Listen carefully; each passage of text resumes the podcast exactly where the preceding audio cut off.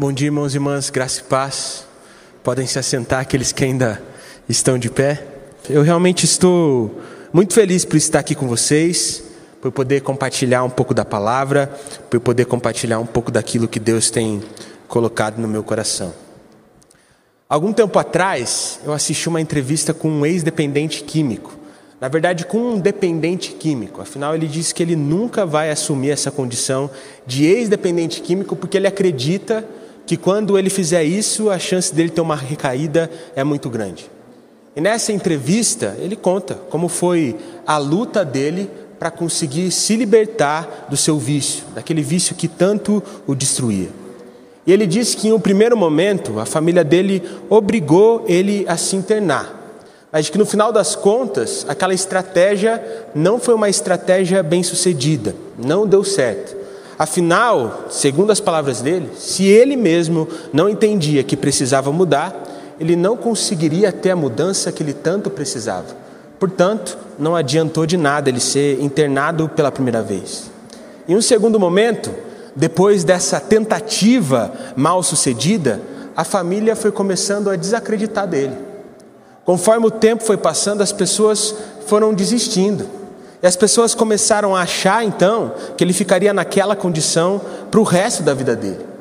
A única que não deixou de acreditar que ele poderia mudar, a única que não deixou de acreditar que ele poderia se libertar daquilo foi a sua mãe. Mas depois de constantes recaídas, de constantes mancadas, de diversas coisas que não deram certo, a mãe ficou cansada. Então chamou o filho para conversar e disse o seguinte: Filho, eu realmente queria muito, mas muito mesmo que você mudasse. Eu queria muito que você se libertasse disso. Mas a verdade é que eu não posso mudar por você. E o que eu vejo hoje, olhando para você, olhando para a sua vida, é que você não quer mudar. Então, por mais que eu te ame, por mais que eu quero te sustentar, por mais que eu quero estar aqui do seu lado, por mais que eu quero te apoiar, eu não vou permanecer tentando ajudar alguém que não quer ser ajudado. E ele disse que depois que ele ouviu aquilo daquela mãe dele, a ficha caiu. E ele percebeu de que dependia dele mesmo tomar a decisão de mudar e fazer as coisas diferentes. E por isso ele tomou a decisão de se internar em uma clínica para tentar se recuperar daquele vício. E dessa vez as coisas deram certo. Ele foi para a clínica e passou um bom tempo lá. Depois que ele saiu dali, ele ficou um bom tempo sóbrio também. Ele ficou tranquilo, conseguiu retomar sua vida, conseguiu um outro emprego, conseguiu seguir com a vida. Mas depois de um tempo, ele acabou recaindo outra vez. Ele disse que nesse momento parecia ser o fundo do poço. Ele se sentia muito mal, ele se sentia a pior pessoa do mundo. Ele achava que ele nunca ia conseguir superar aquilo que tanto atormentava a vida dele, e parecia que ele nunca mais ia conseguir seguir com a vida, que ele nunca mais ia começar uma vida onde ele poderia caminhar com tranquilidade. Ele ficou profundamente incomodado quando aquilo aconteceu. Ele estava a ponto de desistir, mas, como última instância, ele decidiu em mais uma sessão em grupo. E quando ele chegou naquele grupo, ele abriu o coração. Ele falou tudo aquilo que ele estava sentindo. Ele disse: oh, Eu não aguento mais viver com isso. Parece que eu vou ser vítima disso para o resto da vida. Parece que isso vai me aprisionar para o resto da minha caminhada, para o resto da minha jornada. Parece que eu não consigo seguir em frente. E se tem algo que eu estou percebendo é que sozinho eu não vou conseguir. E eu estou aqui, mas vou dizer para vocês: eu estou a ponto de desistir dessa luta. E quando ele parou de falar um pouco, o líder daquele grupo de apoio olhou para ele e disse: é realmente disso que você precisava. Entender que sozinho, com as suas próprias, com as suas próprias forças, você não vai chegar a lugar nenhum. Portanto, a partir de agora, vamos juntos construir uma nova vida e vencer esse problema que está te atrapalhando. Ele disse que depois que ele descobriu isso, ele conseguiu tomar um rumo, ele conseguiu de fato se recuperar daquilo que estava atrapalhando ele de viver a sua vida. E o que eu percebo, que eu percebo irmãos, olhando para a vida de muitas pessoas, é que assim como esse homem, tem muita gente que acha que vai conseguir ter a mudança que tanto precisa sozinha. Tem gente que acha que vai conseguir a mudança que tanto precisa com a força do seu próprio braço. Mas a verdade, irmãos, é que sozinhos nós não chegaremos a lugar nenhum. Nós não vamos conseguir mudar. Portanto, nós devemos reconhecer que nós somos fracos e que apenas a partir da força do Senhor operando em nós, conseguiremos operar as mudanças que nós tanto queremos e que nós tanto precisamos. E é justamente a partir dessa reflexão que essa mensagem surgiu no meu coração. Mensagem essa que eu intitulei com o tema Como realmente mudar. E para que possamos refletir sobre isso, eu convido os irmãos a abrirem as suas Bíblias no livro de Colossenses, no capítulo 2, nós vamos ler do verso 6 ao verso 12. Colossenses, capítulo de número 2, do verso 6 ao verso 12. Eu vou ler a palavra na linguagem NVT, espero que os irmãos consigam acompanhar essa leitura junto comigo. Colossenses, capítulo 2, do verso 6 ao verso 12, onde a palavra do Senhor diz assim: E agora, assim como aceitaram Cristo Jesus como Senhor, continuem a segui-lo. Aprofundem nele suas raízes e sobre ele edifiquem sua vida. Então sua fé se fortalecerá na verdade que lhes foi ensinada, e vocês transbordarão de gratidão. Não permitam que outros os escravizem com filosofias vazias, invenções enganosas, provenientes do raciocínio humano, com base nos princípios espirituais desse mundo e não em Cristo. Pois nele habita em corpo humano toda a plenitude de Deus. Portanto, porque estão nele, o cabeça de todo governante e autoridade, vocês também estão completos. Em Cristo vocês foram circuncidados, mas não por uma operação física, e sim espiritual, na qual foi removido o domínio de sua natureza humana. No batismo, vocês foram sepultados com Cristo e com ele foram ressuscitados para a nova vida por meio da fé no grande poder de Deus, que ressuscitou Cristo dos mortos. Vamos orar mais uma vez, irmãos? Senhor Deus, nós te agradecemos, Pai. Nós te agradecemos, pois tu és um Deus bondoso, Pai, um Deus que nos ama, um Deus que demonstra o seu amor em todo o tempo. Sabendo que o Senhor sempre está aqui quando nos unimos, Pai, nós te pedimos para que o Senhor venha com a sua presença, de forma que essa palavra faça vida em nosso coração que o Senhor venha com a Sua presença, Pai, para podermos ser transformados e para termos a mudança nas nossas vidas que só o Senhor pode operar.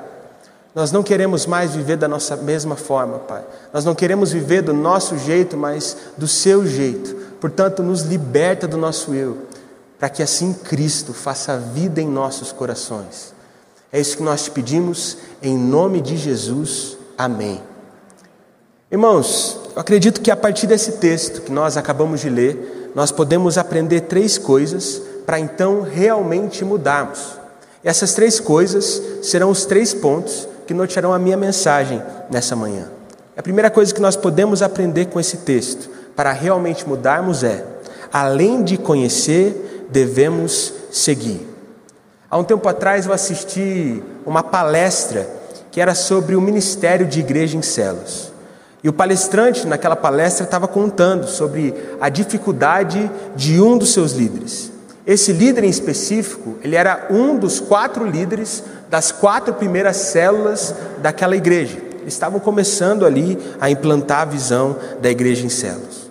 E conforme o tempo foi passando, os outros três líderes foram tendo progresso, foram conseguindo formar novos líderes e, consequentemente, multiplicaram a sua célula só aquele líder em específico que não. Olhando para aquilo e olhando que só ele não estava conseguindo ter progresso, ele foi até o pastor ter uma conversa. Ele disse: Ó, oh, pastor, eu estou aqui para saber o que eu estou fazendo de errado. Afinal, os outros três líderes conseguiram multiplicar células e eu não. Então, eu quero saber do Senhor o que eu posso fazer para que isso mude, para que eu consiga ver resultados a partir do meu trabalho também. Então, o pastor olhou para aquele irmão com todo o amor do mundo e disse: Ó, oh, vou ser bem sincero com você. Eu realmente acredito que o seu problema é que você não está colocando em prática aquilo que a gente aprendeu no curso de capacitação. Então eu vejo que você não está cuidando dos membros da sua célula como você deveria cuidar. Eu vejo também que você não está discipulando ninguém, você não está discipulando nenhum membro da sua célula, muito menos discipulando aqueles que estão chegando, aqueles que são os visitantes, aqueles que são convidados. E o que eu percebo é que você também não está desafiando aos membros da sua célula a evangelizar e por isso você não está tendo resultado. Você está lidando com a sua célula como se ela fosse um culto, um encontro semanal da sua casa. E você acha que tudo que você precisa fazer é seguir uma liturgia, quando na verdade você deveria estar promovendo e vivendo o reino de Deus. E o líder ouviu aquilo, né, e sentiu o golpe. Já que ele sentiu o golpe, ele começou a pensar, começou a refletir em tudo aquilo que o pastor tinha falado para ele. Mas mesmo pensando e refletindo, ele continuou fazendo as coisas do seu jeito. E consequentemente, um ano se passou e ele estava sem progresso. E no final do ano ele olhou para a situação, olhou para aquilo, como estava acontecendo, mas ao invés de mudar e passar a viver, a fazer a célula, da forma como ele tinha aprendido naquele curso de capacitação, ele continuou fazendo as coisas do mesmo jeito. E mais um ano se passou e nada, ele não tinha tido nenhum resultado. E por isso ele já estava cansado, já estava difícil de levar o pessoal para o grupo, já estava difícil arranjar alguém para fazer os momentos da célula, ele estava saturado, a mulher dele também já não aguentava mais. E por isso lá foi o líder conversar com o pastor mais uma vez. Só que dessa vez aquela conversa foi um tom um pouco diferente. O líder chegou para o pastor e disse assim: Pastor, eu desisto, eu não aguento mais, eu não quero mais ser líder de célula. Para mim está claro que isso não está funcionando. Para mim está claro que isso não vai levar a gente para lugar nenhum. Por isso, se o Senhor quiser, eu posso até ficar como um membro de uma célula, mas líder de célula, nunca mais. Aí o pastor, ouvindo aquilo, disse: Tá bom, tudo bem, pode ficar tranquilo. Vou fazer uma coisa então. Vou pegar uma pessoa que fez o mesmo curso que você fez e colocar como líder da sua célula. Pode ser? Ele disse: Pode, vou dar todo apoio para ele. E o pastor disse: Então, tudo bem. E lá foi o novo líder começar a conduzir aquela célula. E ele começou a colocar tudo aquilo que ele tinha aprendido no curso em prática. E depois de dois, três anos, ele começou a ver progresso. Ele começou a ver novos líderes sendo formados, novos líderes sendo gerados. E, consequentemente, a célula se multiplicou. E ali, naquele momento, aquele líder entendeu de que o problema dele não era a célula. Ele entendeu de que o problema dele não eram os membros da célula. Ele entendeu de que o problema era ele. Ele entendeu que o real problema era o fato dele apenas não ter seguido aquilo que ele aprendeu no curso de capacitação. E assim como esse homem, assim como esse líder, eu, vi, eu vejo que muita gente vive assim em relação à sua vida com Deus. Afinal, tem muita gente que conhece os princípios do Senhor, tem muita gente que conhece as palavras de Deus, mas parece que nunca segue e obedece de verdade, e por isso não consegue ter consequências significativas em relação à sua vida com Deus. E é por isso que no verso 6 do texto que nós lemos está escrito: Assim como aceitaram Cristo, continuem a segui-lo verdadeiramente. Isso nos mostra que tão importante quanto aceitar a Jesus é decidir seguir os passos do Mestre. Mas o que nós podemos perceber na nossa realidade de hoje é que muitos querem aceitar a Jesus, mas poucos são aqueles que estão dispostos a seguirem Ele de verdade, a ponto de criarem raízes. Mas nós, irmãos, como discípulos maduros do Senhor, precisamos seguir a Deus e obedecer a palavra, para então desfrutarmos daquilo que Ele tem preparado para as nossas vidas. Nos últimos tempos, eu tenho sido muito impactado pela história de Abraão. Afinal, Abraão foi um homem que apenas decidiu obedecer e seguir a Deus. Esse era o foco dele, ele não pensava em outra coisa. Então, por mais que o tempo passasse, ele permaneceu seguindo e obedecendo a Deus. Apesar das dificuldades, ele permaneceu seguindo e obedecendo a Deus. Apesar das circunstâncias não serem favoráveis, ele permaneceu obedecendo ao Senhor. Ele seguiu e obedeceu ao Senhor tanto a ponto de criar raízes nele. E quando ele menos esperava, o fruto veio e ele se tornou pai de multidões. Eu realmente acredito que o Senhor nos chama nesse momento para sermos como Abraão, para que o nosso foco seja apenas obedecer e seguir a Deus, para que quando a gente menos esperar, a gente veja os benefícios da obediência na nossa vida. No verso 7 do texto que nós lemos está escrito: Criem nele suas raízes, e sobre ele edifiquem a sua vida, e então a sua fé será fortalecida. Portanto, irmãos, o primeiro passo para termos a mudança que nós tanto desejamos deve ser seguirmos ao Senhor a ponto de criarmos raízes nele, para que a nossa fé seja fortalecida, para que a gente possa permanecer do Senhor. E assim, no momento certo, possamos desfrutar daquilo que Ele está preparando para cada um de nós. Isso nos leva à segunda coisa que nós podemos aprender com esse texto de Colossenses para, para realmente mudarmos. Não viva uma vida de engano. No verso 8 do texto que nós lemos, está escrito que nós não podemos ser escravizados pelas filosofias vazias e invenções enganosas provenientes do raciocínio humano. Mas o que eu consigo notar, não sei vocês, irmãos, é que muitas pessoas têm sido enganadas pelas coisas desse mundo. Nesse período que eu tive de férias no final do ano, eu assisti uma série uma série que retratava a história de um dos maiores jogadores de futebol da história. E ele é lembrado até os dias de hoje, primeiro pelo incrível jogador que ele foi, mas em um segundo lugar, devido a todas as conquistas que ele teve durante sua carreira. Ele foi campeão de muita coisa, ganhou a Copa do Mundo, ele é o ídolo maior do país dele, ele é ídolo de vários e vários clubes, ou seja, ele conquistou muitas coisas. Só que o que eu achei interessante é que nessa série os produtores eles não quiseram mostrar os, muito os seus feitos, eles não quiseram mostrar tudo aquilo que aquele jogador tinha conquistado, eles não quiseram ficar mostrando o quanto ele foi importante em cada clube, eles não quiseram ficar mostrando as glórias daquele jogador, não. O que eles realmente queriam mostrar é onde aquele jogador poderia ter chegado se ele não tivesse perdido a cabeça se ele não tivesse se entregado às festanças, se ele não tivesse se entregado à bebida, se ele não tivesse se entregado às drogas e por aí vai. E sabe, irmãos, quando você assiste essa série, você fica inspirado. Afinal, a história daquele jogador é uma história de superação. E a forma como ele conquistou os títulos é incrível, então você fica motivado. Mas o tempo todo você fica pensando: nossa, ele conquistou tanta coisa mas ele poderia ter sido muito maior, ele poderia ter conquistado muito mais, ele poderia ter sido um jogador muito melhor, se ele não tivesse sido enganado pelas coisas desse mundo. E assim como esse jogador, irmãos, eu vejo que muita gente não desfruta do máximo que poderia desfrutar, porque fica se entregando a tantas coisas dessa vida, que acaba ficando sem tempo e sem energia para se entregar àquilo que realmente importa. E no final das contas, as pessoas simplesmente são enganadas, afinal, elas não alcançam a plenitude que elas tanto desejavam. Afinal, no verso 9 do texto que nós lemos, nós podemos perceber que em Cristo habita toda a plenitude. E tem gente que realmente acha que vai encontrar plenitude e satisfação nas coisas desse mundo.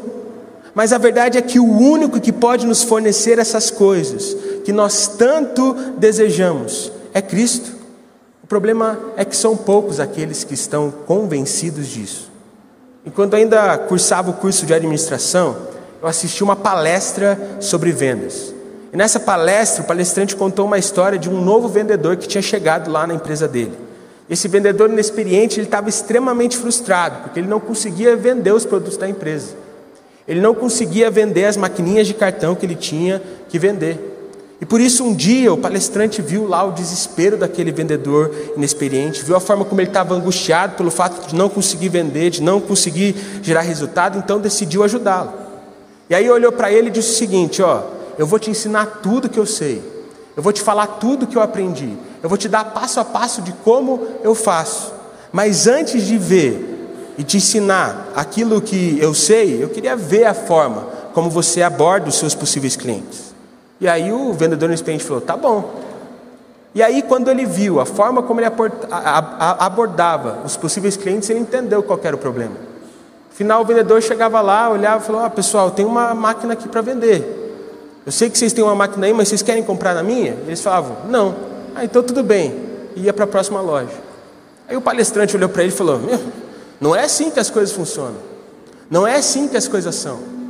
Para que você possa vender a sua máquina, você precisa convencer aí o comerciante de que a sua máquina é melhor do que a máquina que ele já tem.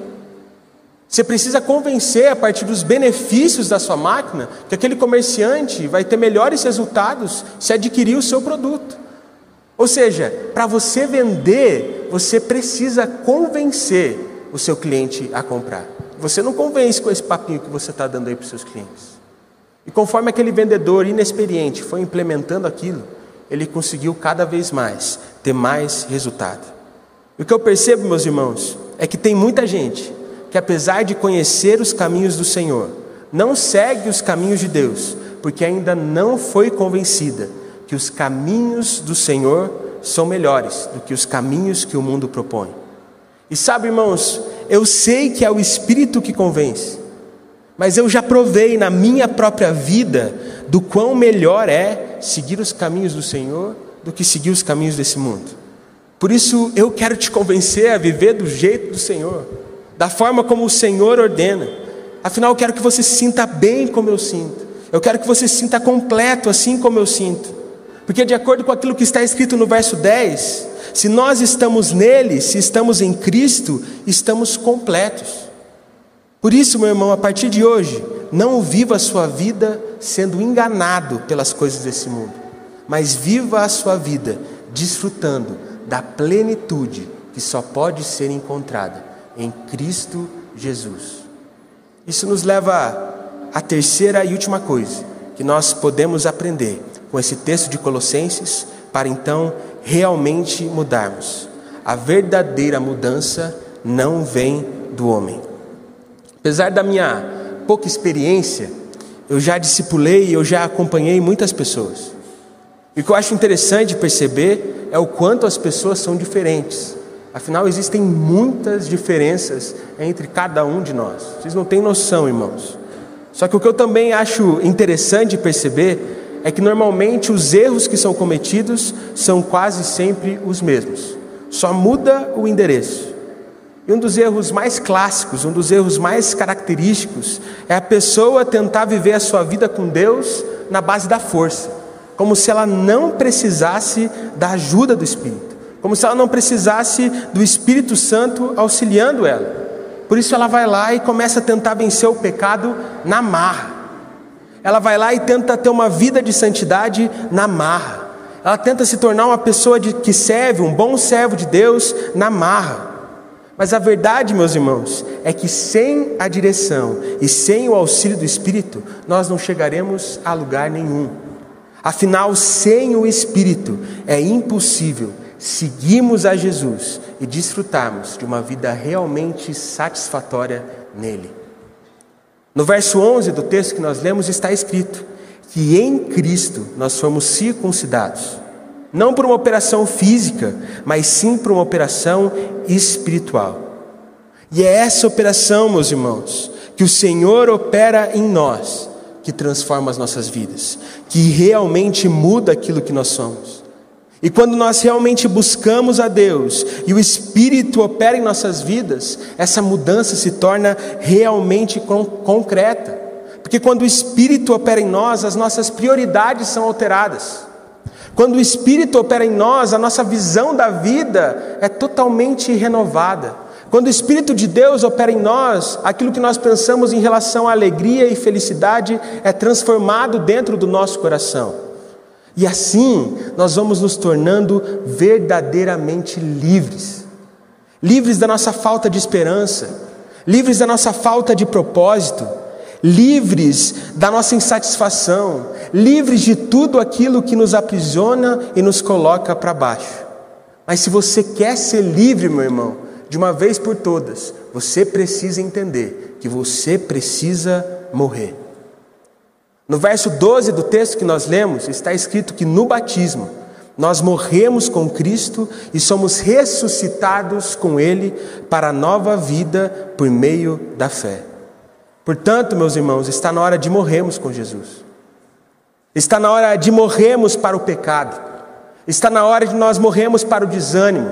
Está na hora de nós morrermos para a preguiça, está na hora de nós morrermos para a apatia, está na hora de sermos ressuscitados pelo Espírito para a vida que Deus tem para nós.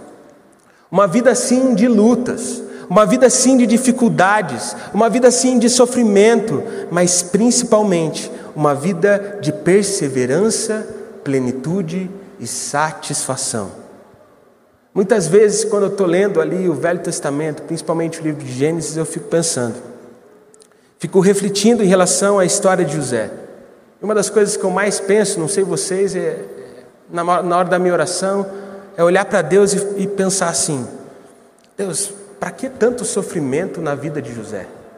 Por que, que José teve que sofrer tanto? Às vezes eu falo, Deus, José não precisava passar por tudo isso para então aprender uma lição. Mas a verdade, meus irmãos, é que quando nós olhamos para a história de José, nós vemos que ele deixou de ser presidiário para se tornar o administrador da nação mais poderosa do mundo naquele momento, em um piscar de olhos, de uma hora para outra. E quando a gente vê essa transição acontecer, esse milagre acontecer na vida de José, a gente começa a entender: é, realmente, isso aí só pode ser Deus. Assim como quando nós ouvimos um testemunho de uma família que foi restaurada de um casal que estava separado, de um casal que estava a ponto de se divorciar. Mas o Senhor operou, o Senhor fez um milagre e, consequentemente, aquela família foi restaurada. E quando a gente olha para aquele testemunho, a gente logo pensa: é, isso aí só pode ser coisa de Deus. Assim como quando nós ouvimos um testemunho de cura, de uma pessoa que foi curada, de uma pessoa que estava prestes a morrer, de uma pessoa que estava muito debilitada, mas devido às orações dos irmãos, aquilo foi mudando, a situação foi se transformando e aquela pessoa foi curada completamente. Quando a gente olha esses testemunhos de cura, a gente logo pensa: é, isso só pode ser coisa de Deus.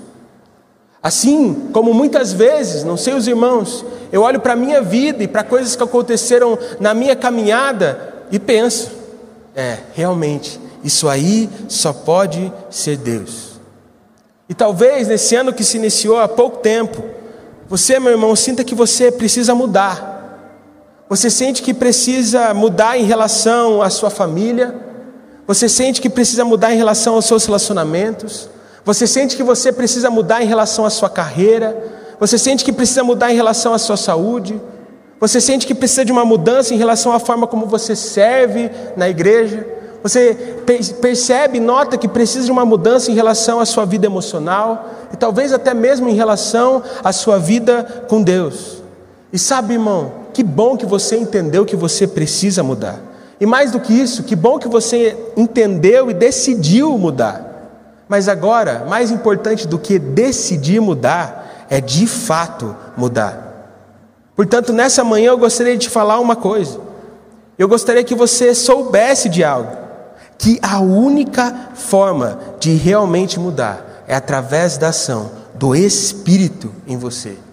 Portanto, que você possa se entregar ao Espírito do Senhor, para que no final do ano você possa olhar para a sua vida, olhar para a sua transformação e dizer: é, realmente, isso só pode ser coisa de Deus.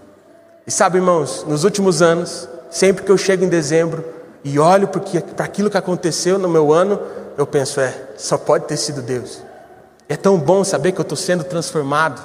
É tão bom saber que continuamente o Senhor tem me abençoado, que o Senhor tem me feito uma pessoa melhor para mim, para os meus irmãos, para minha família, para minha igreja. É, é, é tão bom que eu realmente acho que essa é a verdadeira bênção que o Senhor tem para nós. E sabe, irmãos, eu realmente acredito que nesse ano nós iremos crescer em Cristo. Afinal, esse é o tema do nosso ano, e eu, eu tenho certeza que esse será um ano espetacular na sua vida, na minha vida, nas nossas vidas como igreja. Mas para que a gente realmente possa mudar, para que a gente realmente possa crescer em Cristo, nós, primeiro, nós em primeiro lugar precisamos querer essa mudança. Nós precisamos querer buscar a Deus. Nós precisamos buscar ao Senhor de forma que o Espírito transforme as nossas vidas. Portanto, nesse momento, se você entendeu que precisa mudar em relação a alguma área da sua vida, alguma área que não está certa, alguma área que não está legal, eu te convido nesse momento a você fechar o seu olho e baixar a sua cabeça. Eu quero que você pense de que forma você pode mudar isso aí na sua vida.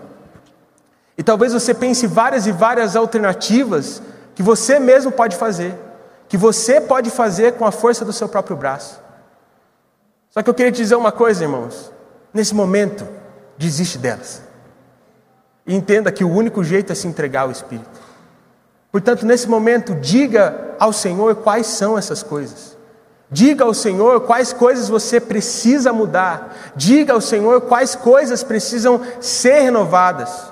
Pois a partir de hoje o Espírito irá operar em você e você irá crescer em Cristo, então a sua vida será transformada. Não vai ser uma folia de início de ano, não vai ser aquela euforia que te dá em janeiro, mas que logo você desiste. Não vai ser passageiro, porque a partir de hoje essa mudança será verdadeira, pois essa mudança não será sua, essa mudança será o Espírito do Senhor fazendo algo em você. Portanto, meu irmão, nesse momento se entrega, diz ao Senhor quais são essas coisas, e eu tenho certeza que Ele te dará entendimento para saber o que você deve fazer. Portanto, enquanto eu oro, faça a sua oração também. Senhor Deus Pai, nós te agradecemos, Senhor. Nós te agradecemos porque o Senhor morreu por nós naquela cruz, Pai. Nós te agradecemos porque nós não merecíamos, Pai, mas o Senhor se entregou por nós, Pai. Nós não merecíamos, mas o Senhor nos deu uma saída. Nós não merecíamos, mas o Senhor nos deu uma esperança, Pai. Nós somos tão gratos, Pai, mas tão gratos por tudo aquilo que o Senhor tem feito, Pai, que nós não conseguiríamos demonstrar com palavras a forma como nós realmente somos agradecidos por tudo aquilo que o Senhor fez e por tudo aquilo que o Senhor faz por nós, Pai. Portanto, além de gratos, nós não queremos expressar a nossa gratidão apenas com as nossas palavras, nós queremos demonstrar nossa gratidão com as nossas vidas, Pai. E hoje, nessa manhã, nós realmente reconhecemos que nós precisamos mudar, Pai. Nós realmente reconhecemos que precisamos de uma mudança na nossa vida. Mas hoje nós também entendemos que sozinhos nós não iremos chegar a lugar nenhum. Nós não iremos conseguir fazer transformação nenhuma. Por isso, nesse momento, nós não queremos definir as nossas estratégias. Afinal, nós não queremos seguir os nossos pensamentos. Nós somente queremos te entregar, Pai. Portanto, nessa manhã nós te entregamos, nós te entregamos a nossa família, o nosso trabalho, a nossa carreira. Nós entregamos a nossa vida emocional, nós entregamos a nossa vida com Deus, nós entregamos a forma como nós servimos na igreja porque nós não queremos mais viver à base da nossa força, nós queremos ser movidos pela Sua força, nós queremos ser movidos pelo Seu Santo Espírito, nós queremos desfrutar daquilo que o Senhor tem para nós, Pai. Portanto, nessa manhã e em todas as manhãs a partir de hoje, opera em nós uma operação que não é física, opera em nós uma operação que é espiritual, que nos faz nascer de novo no Senhor, para que então possamos desfrutar do novo que o Senhor tem para nós. Portanto, Pai, nós declaramos que a partir de hoje as coisas serão novas, não pelas nossas palavras, mas sim mediante o sacrifício que o Senhor fez naquela cruz. Nós queremos morrer para nós mesmos e vivemos para Ti, para então sermos transformados pela ação do Seu Santo Espírito. Esse é o nosso desejo, esse é o nosso pedido, em nome de Jesus. Amém.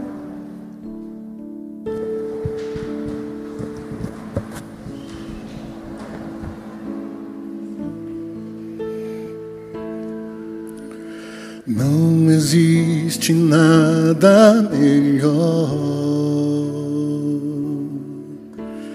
do que estar diante de Deus. Pode o mundo se abalar, seguro estou em ti, seguro estou em ti foi criado por ti. Nós também, para teu louvor, quero sempre te exaltar, pois és fiel a mim, pois tu és fiel a mim Bom é estar te servindo com compromisso contigo. Nada vai nos separar do teu amor, Jesus.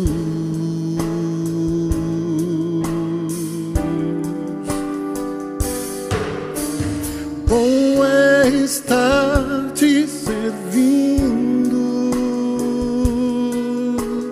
com compromisso contigo. Nada vai separar do teu amor, Jesus.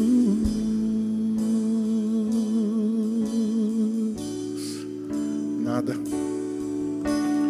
nada vai nos separar do teu amor, Jesus.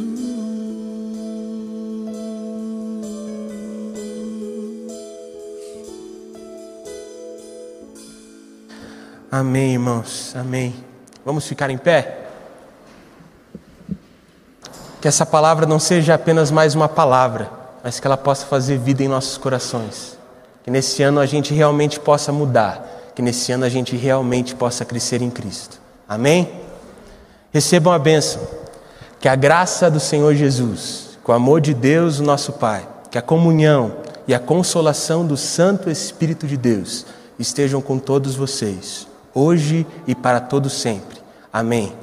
Deus abençoe, irmãos. Até o próximo domingo.